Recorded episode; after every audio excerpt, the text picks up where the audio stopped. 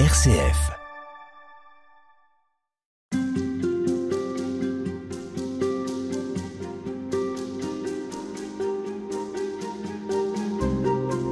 Claude de Missy, bonjour. Bonjour. On a vu avec vous comment les époques, comment l'institution catholique et le pape jouaient un rôle dans le portrait qui pouvait être dressé de Marie-Madeleine.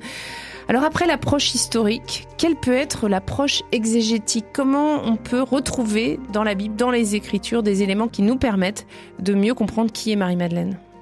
Alors d'abord, il faut dire que le Concile de, Vatican II a démenti le pape Grégoire et a dit que Marie-Madeleine n'était pas une prostituée convertie. C'est euh, parce qu'une lecture historique euh, montre que c'est pas le cas. En fait, qu'est-ce qui s'est passé? Euh, Grégoire, il a pris euh, un récit qui se trouve dans l'évangile de Luc au chapitre 7, où il y a une femme, moi j'appelle ça la femme à la belle chevelure, une femme euh, qui a mauvaise réputation dans la ville. Et un certain nombre d'exégètes ont pensé que cette dame était une prostituée. Je suis pas sûr de ça. Parce que quand Luc désigne des prostituées, il utilise le mot grec pornon, qui veut dire prostituée. Hein. Euh, par contre, là, il dit que c'était euh, une amartolos, c'est-à-dire une pécheresse, pas obligatoirement une prostituée. Et on ne sait pas exactement pourquoi elle était mal vue. Pourquoi elle était mal vue dans la ville. Il n'y a pas de précision autour de ça. Euh, le mot amartolos, c'est le mot grec, il désigne, il désigne parfois une faute, mais il, désigne surtout l'idée d'avoir une fausse opinion, se tromper de route, s'égarer, rater sa cible. Donc c'était une femme qui était mal vue. Et on ne sait pas pourquoi. On ne sait pas pourquoi cette femme a endossé ce, ce qualificatif peu élogieux. Alors la prostitution n'est pas à exclure, mhm. mais c'est pas l'hypothèse la plus vraisemblable. En tout cas, c'est quelqu'un qui est très mal vu. Elle a mauvaise réputation et le verset 36 nous dit elle a mauvaise réputation dans la ville. Elle est stigmatisée et elle pleure sur son malheur. Et, les pharisiens autour de Jésus savent, savent euh, donc qu'elle est mal vue euh, et sont peut-être à l'origine d'ailleurs de, de ça. En tout cas, d'après le texte euh, grecque, euh, cette femme arrive, elle pleure, elle euh, pleure sur les pieds de Jésus, elle enduit de parfum et tout ça. Mais elle ne pleure pas pour demander pardon. Elle ne pleure pas pour demander pardon parce que Jésus accueille cette dame et il dit ta foi t'a sauvé. Donc il parle au passé. Ça veut dire que cette femme est déjà pardonnée. C'est-à-dire que avant, elle se sentait mal dans sa peau. Maintenant, elle se sent bien dans sa peau. Et le texte grec est très clair au niveau grammatical. Elle vient simplement montrer à Jésus qu'elle est heureuse parce qu'elle a été pardonnée. Et c'est pas Jésus qui l'a. c'est peut-être Jésus qui l'a pardonnée, mais c'est pas dans le texte. S'il l'a pardonnée, c'était avant. Et donc, elle vient montrer sa joie. Donc, donc c'est un autre regard sur elle-même qu'elle porte. Voilà, c'est un autre regard sur elle-même. Et c'est vraiment, alors, c'est vraiment un texte, un texte qui parle du, pardon, parce que la femme a été libérée du regard oppressant que les gens de la ville euh, jetaient avaient sur elle. Et donc, c'est un texte sur le pardon, mais pas dans le sens où elle avait un comportement qui n'allait pas et Jésus lui dit change de comportement. Pas du tout. C'est dans le sens où elle était mal vue, où elle a fait un travail peut-être avec Jésus sur elle-même, qu'elle se sent bien et qu'elle vient remercier Jésus parce qu'elle se sent mieux maintenant. Donc c'est une femme délivrée. C'est une femme délivrée, c'est une femme délivrée, et Jésus voit, n'est-ce pas? Jésus lui a pas dit je lui ai pardonné ses péchés, pas du tout. On est dans la magie du pardon, parce que Jésus dit je vois qu'elle a été pardonnée parce qu'elle me montre beaucoup d'amour. Il dit pas elle me montre de l'amour pour que je la pardonne. Non, c'est le contraire. Elle montre de l'amour parce qu'elle a été pardonnée.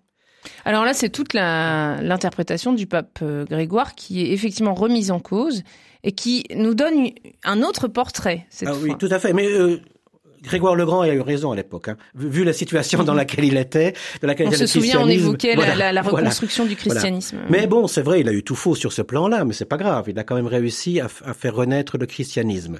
Mais nous, à notre époque, donc, on peut avoir de nouveau la lecture, je dirais, euh, la lecture réelle sur le texte grec de l'Ancien Testament qui nous a été livré par l'évangéliste Luc.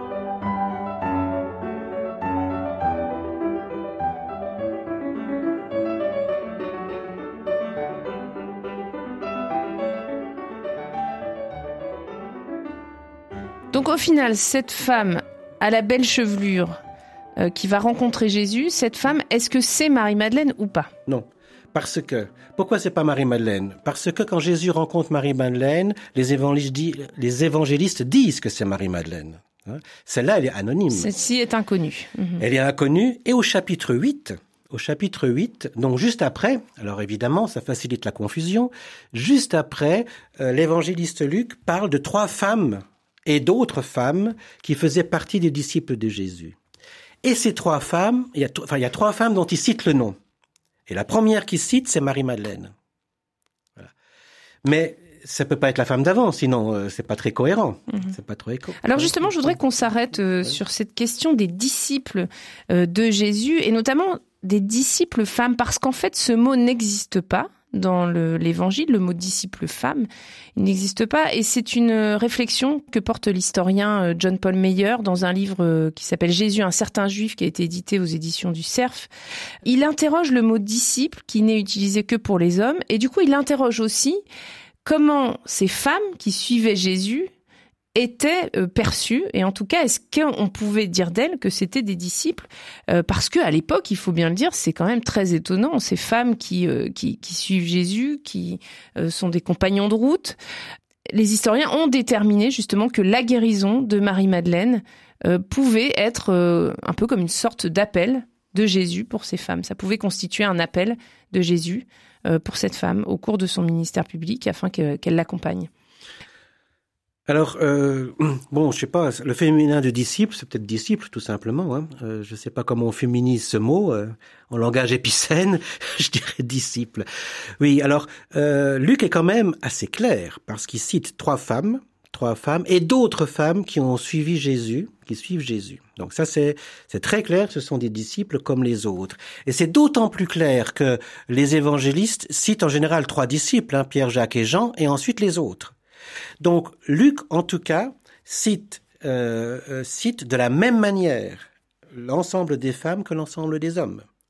Et je pense que Luc voulait euh, faire, euh, oui, c'est très clair, euh, chez lui, il voulait euh, faire penser, penser à ses contemporains, qu'il y avait des disciples femmes qui avaient la même importance que les disciples hommes. Dans cette partie-là, après, ça va encore mm. être beaucoup plus important après après Pâques. Mais là déjà, donc on dit que c'est, alors c'est évidemment, évidemment très étonnant très étonnant que des femmes à cette époque suivent euh, comme ça euh, euh, suivent un, un, prédicateur itinérant.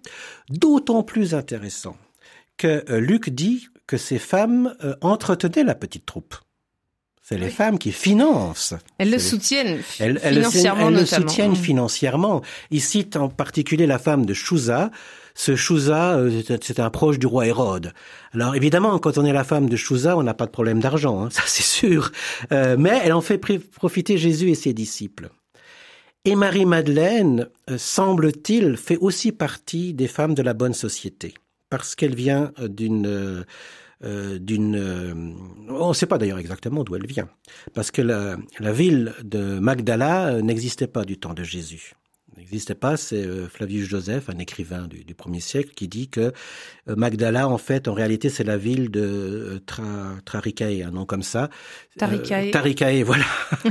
C'était une ville connue où résidaient beaucoup de personnes proches du roi Hérode. C'était un peu la bonne société. C'était une ville très prospère et des gens fortement hellénisés déjà, qui étaient dans le monde gréco-romain. C'était vraiment la, la bonne société. C'est ça, se trouve tout près du lac de Galilée. il faisait fortune, entre autres, euh, en vendant du poisson séché. Euh, euh, donc, ça, ça, veut dire ça d'ailleurs, Tarikaï, ça veut dire poisson séché. Hein, ouais. Il y a une superbe église aujourd'hui. Ah, sans doute, oui, sans doute, parce que Marie-Malène, donc, depuis, depuis que Flavius Joseph a dit que c'était Bagdala, cette ville, voilà, Marie-Malène vient de là. Alors, elle n'est pas qualifiée non plus par le nom de son mari. Alors oui, elle est qualifiée. Ou de son père. Euh, ni de, oui, alors ça c'est étonnant, ni de son père ni de son mari. Elle est euh, donc ce que dit euh, notre, certaines traductions de la Bible, ils disent Marie de, de la ville de Magdala. C'est faux. En grec, c'est Marie la Magdalène, en grec. Hein. Alors ça peut vouloir dire qu'elle vient de Magdala, mais comme Magdala n'existait pas à l'époque, ce nom, c'est Saint Jérôme, le traducteur de la Bible en latin, qui est encore, euh, qui est encore la base des Bibles catholiques maintenant, mhm. lui a dit que ça veut dire Marie de la Tour, parce que Magdala en, hébreu c'est la Tour en araméen. C'était donc euh, euh c'est une châtelaine alors Une châtelaine, sans doute. Sans doute, sans doute, c'était quelqu'un qui vivait. Euh, et d'ailleurs, ce, ce mot euh, de, de la, c'est pour ça que je l'appelle la Magdalène et pas de Magdala. Ce, ce, oui, il y a des, même des, des, théologiens qui après, au Moyen Âge, ont, ont utilisé. dit sa foi était solide comme une tour. C'est pour ça qu'on l'appelait la Magdalène. Vous voyez. Alors, qu'est-ce qu'on peut retenir de cette femme qui, à la fois, était euh, indépendante, certainement assez riche, mais qui suivait Jésus? Qu'est-ce que ça peut vouloir nous dire? Ben D'abord, qu'il y avait sans doute autant de femmes que d'hommes qui suivaient Jésus qu'elles euh, entretenaient la petite troupe? Ça, c'est une chose. Euh, je vous signale qu'on parle aussi d'un homme qui est trésorier euh, dans, dans la troupe. on parle deux fois d'argent. Hein. Une fois pour dire que les femmes soutenaient la petite troupe, et une autre fois qu'il y avait un trésorier qui s'appelait Judas. Et vous voyez, là je trouve que le, le, contraste entre les disciples femmes et les disciples hommes, il est quand même étonnant. Et c'est étonnant que les évangiles ont pris soin d'écrire ça parce que les évangélistes ont évidemment écrit ce qui pour eux était le plus important, mhm. évidemment. Euh, donc il y a, il y a cette idée, je crois, d'une mixité de départ du christianisme et de la grande importance euh, qu'ont les femmes et euh, ça on verra encore après la résurrection, Marie de Magdala ou, Marie, ou la Magdalène est toujours citée en premier, toujours en premier. Alors ce sera l'épisode de demain. Merci, beaucoup Claude Demissy. Je rappelle euh, que vous êtes euh, l'auteur d'un ouvrage qui s'appelle Marie-Madeleine au-delà des légendes, la première chrétienne. Et on poursuit. À demain. À demain.